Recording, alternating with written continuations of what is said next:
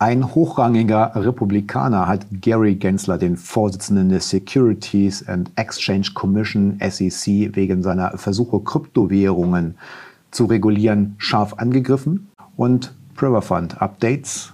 Ähm, Stephen Rowe hat sich persönlich zu Wort gemeldet und macht der Community einen Vorschlag. Und damit sage ich herzlich willkommen zu einer weiteren Matrix Change Ausgabe. Mein Name ist Holger Kuhlmann. Und vorab möchte ich etwas aufklären, denn im letzten Video habe ich euch gesagt, man möge bei einem bestimmten Projekt Vorsicht walten lassen. Äh, ich habe bei der Beschreibung allerdings einen Fehler gemacht.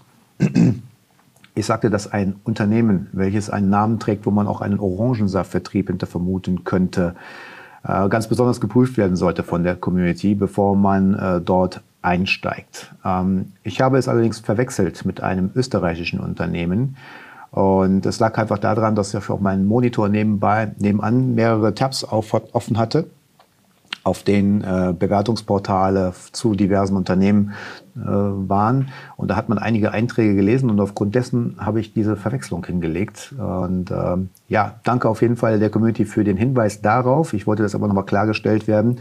Nichtsdestotrotz gilt natürlich die Devise Do Your Own Research, bevor man anfängt, irgendwas zu investieren sollte man sich vorher immer mit diesen Projekten auseinandersetzen. Und äh, es gibt genügend äh, auch YouTuber, die das tun. Ich kann euch da nämlich zum Beispiel einen empfehlen, einen ganz sympathischen ähm, YouTuber, den ich finde, das ist Analyse mit Cap. Der befasst sich nämlich mit vielen Investmentmodellen und hinterfragt kritisch vieles. Und ähm, ja, werft mal einen Blick rein. Kann ich euch nur ans Herz legen und ähm, hoffe, damit ist dann dieses Missverständnis aufgeklärt. Sollte natürlich nicht passieren, ähm, aber auch ich bin nur ein Mensch und Fehler können halt auch mal vorkommen. Ja, kommen wir dann mal gleich mal zu den äh, Neuigkeiten aus der Blockchain-Welt. Und zwar der Republikaner Tom Emmer, also ein Abgeordneter aus Minnesota und Co-Vorsitzender einer Gruppe von Gesetzgebern, die sich für Blockchain interessieren, sagte, er glaube, dass Gensler mit seinen Versuchen, die Rolle der SEC bei der Regulierung von Kryptowährungen zu erweitern, seine Befugnisse überschreite. Ähm, Emmas Intervention ist Teil einer breiteren Bewegung von Befürwortern von Kryptowährungen, die sich gegen die von Demokraten geführten Versuche wehren, die Aufsicht über den 2 Billiarden Dollar Markt zu erhöhen. Alle Regulierungsbehörden wollen mehr Zuständigkeiten und ich kann Ihnen das nicht verübeln, sagte Emma in einem Interview mit der Financial Times. Aber ich denke, dass Gary Genslers Vision viel weiter gefasst ist und offen gesagt hat er dadurch negative Auswirkungen, vor allem auf äh, Kleinanleger. Äh, warum ich dieses Thema jetzt auffasse? Ganz einfach deshalb, was in den passiert, wird in Europa relevant sein. In den USA versucht man jetzt nach und nach die Exchanges, die ganzen Kryptowährungen unter Regulierung zu bekommen, was ich natürlich gut nachvollziehen kann. Ich kläre euch darüber auf, weil alles, was drüben in den Staaten verfasst wird, hat direkte Auswirkungen auf Europa. Der Handel mit Kryptowährungen und kryptobezogenen Produkten ist in den letzten Jahren in die Höhe geschnellt und hat dazu beigetragen, dass Kryptobörsenplattformen wie Coinbase Bewertungen in Höhe von mehreren 10 Milliarden Dollar erreicht haben. Doch mit den zunehmenden Investitionen in diesem Bereich hat auch die aufsichtsrechtliche Kontrolle zugenommen. Die Regulierungsbehörden warnen vor dem Risiko, dass Kryptowährungen für den Betrug und Geldwäsche verwendet werden. Doch mit den zunehmenden Investitionen in diesem Bereich hat auch die aufsichtsrechtliche Kontrolle zugenommen. Die Regulierungsbehörden warnen vor dem Risiko, dass Kryptowährungen für Betrug und Geldwäsche verwendet werden. Gensler sagte am Dienstag vor dem Kongress, er wolle, dass Kryptoplattformen bei der SEC registriert werden und fügte hinzu, im Moment haben Investoren nicht den Vorteil dieser grundlegenden Vereinbarung, dass wir die Menschen vor Betrug und Manipulation schützen. Emma sagte der Financial Times, ich widerspreche Gensler energisch, wenn er behauptet, dass fast alle diese Kryptoprodukte Wertpapiere sind. Ich denke, die überwiegende Mehrheit der Kryptowährungsangebote oder verwandter Angebote sind tatsächlich Währungen oder Waren. Der SEC ist dann einfach nicht darin involviert. Wenn die SEC einen dieser Coins als Wertpapier einstufen würde, würde der Wert dieses Tokens abstürzen und diese Kleinanleger würden ernsthaft geschädigt werden. Das ist genau das Gegenteil seiner Mission und seiner Autorität. Wir erinnern uns, dass Ripple XRP, also das Unternehmen Ripple, mit dem XRP-Token in den USA vor Gericht steht in einem Rechtsstreit mit der SEC. Und genau das wird große Auswirkungen darauf haben, was in den nächsten Monaten mit XRP natürlich passiert. Der Kurs stagniert, er korreliert nicht direkt mit anderen Werten, wie er es sonst tun würde. Auch wenn andere sagen, das Wachstum des Coins ist nicht gebremst, sehe ich das Ganze ein bisschen anders, weil alleine aufgrund der Use Cases von XRP ist es tatsächlich so, dass der Token eine, eine große Daseinsberechtigung hat und eigentlich vom Kurswert ganz woanders stehen müsste. Ja, im letzten Monat ließ Coinbase dann den Plan fallen, ein neues Kreditprodukt für digitale Vermögenswerte mit dem Namen Lend auf den Markt zu bringen, nachdem die SEC gewarnt hatte, dass sie rechtliche Schritte gegen einen solchen Schritt einleiten würde.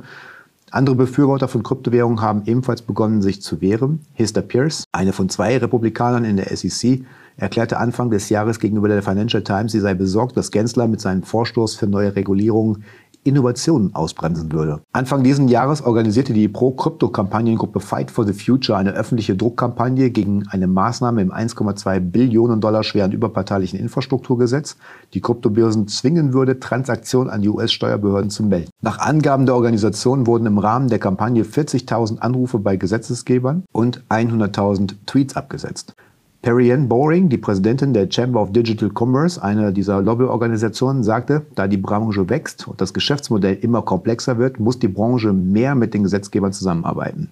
Die Lobbyisten haben in Emmas Blockchain-Ausschuss, der von Mick Mulvaney, dem ehemaligen republikanischen Mitglied des Kongresses und Stabschef des ehemaligen Präsidenten Donald Trump, der jetzt die Chamber of Digital Commerce berät, mitbegründet wurde, ein aufgeschlossenes Publikum gefunden. In den letzten Monaten haben Mitglieder des Ausschusses, der das politische Spektrum von der liberalen Demokratin Ro Khanna bis zur engen Trump-Verbündeten Matt Gaetz abdeckt, mehrere Gesetzesentwürfe vorgeschlagen, die den Handel mit Kryptowährungen erleichtern würden. Interessant sage ich dazu nur. Wir wissen ja alle, dass Donald Trump ja Bitcoin und Co. ja für Hexenwerk hält und sein ehemaliger Stabschef Mick Mulvaney ist dann ähm, ja mit in dieser Lobbyistengruppe dabei für Kryptowährungen. Bin gespannt, äh, wie sich da die nächsten Wochen auswirken werden in den Vereinigten Staaten, insbesondere auch um den Fall von Ripple gegen die SEC. Ob es hier noch einer Einigung in diesem Jahr gibt. Würde mich mal interessieren, wie eure Meinung dazu ist. Ihr könnt es ja mal in der Kommentarspalte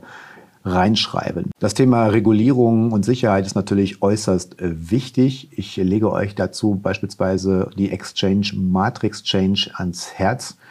Wenn ihr Bitcoin handeln wollt, Peer-to-Peer -Peer machen wollt, dann könnt ihr euch sicher sein, dass die Personen, die dahinter stehen, verifiziert sind und ihr bekommt alle Daten transparent beispielsweise auch angezeigt, inklusive Kontodaten. Wenn dort also Transaktionen stattfinden und ein Austausch stattfindet, dann sind da immer reelle Menschen dahinter. Das ist für euch eine gewisse Sicherheit. Dann seht ihr nämlich, okay, diese Plattform bietet absolute Transparenz. Äh, für euch ist es diese Sicherheit eben, dass ihr keine Angst haben müsst, mit irgendwelchen kriminellen Geschäften zu machen oder Bitcoins aus kriminellen Ursprungs zu kaufen etc. und, und, und. Äh, auf der Matrix Change ist alles verifiziert und sicher. Die Matrix Change ist dazu noch Blockchain äh, gesichert, ähm, also in dem Fall nahezu unhackbar. Und sie bietet euch natürlich interessante und attraktive Kapitalanlagenmodelle im Bereich der tokenisierten Projekte an. Guckt euch Wonderkiri an, guckt euch Farmers Life an, Cubic aus dem Immobilienbereich. Kann ich euch nur ans Herz legen. Ja, jetzt kommen wir zum Thema, ähm, was uns äh, alle so ein bisschen bewegt hat in den vergangenen Tagen. Ähm, ich bin aktiv in der Telegram-Gruppe äh, für Europa im Bereich äh, Priver Fund und äh, dort gibt es einen hitzigen Austausch zwischen Geschädigten und Mr. Stephen Rowe, dem CEO von Priver Fund, der immer wieder beteuert, dass er von den Hintermännern gelingt wurde, und ähm, er nahm persönlich Stellung am vergangenen Dienstag wieder in einem Zoom-Call, hat sich einigen Fragen gestellt. Unklarheiten blieben nach wie vor natürlich bestehen. Ich kann allen empfehlen, im Falle Priver Fund, wenn ihr Geschädigte seid, ähm, kommt in die Telegram-Gruppe. Es gibt einmal eine offizielle Gruppe, wo Mr. Rowe dabei ist, ähm, der euch äh, Rede und Antwort steht. Und es gibt eine Gruppe, von Leuten, die über den Fall Priver Fund diskutieren, sich austauschen.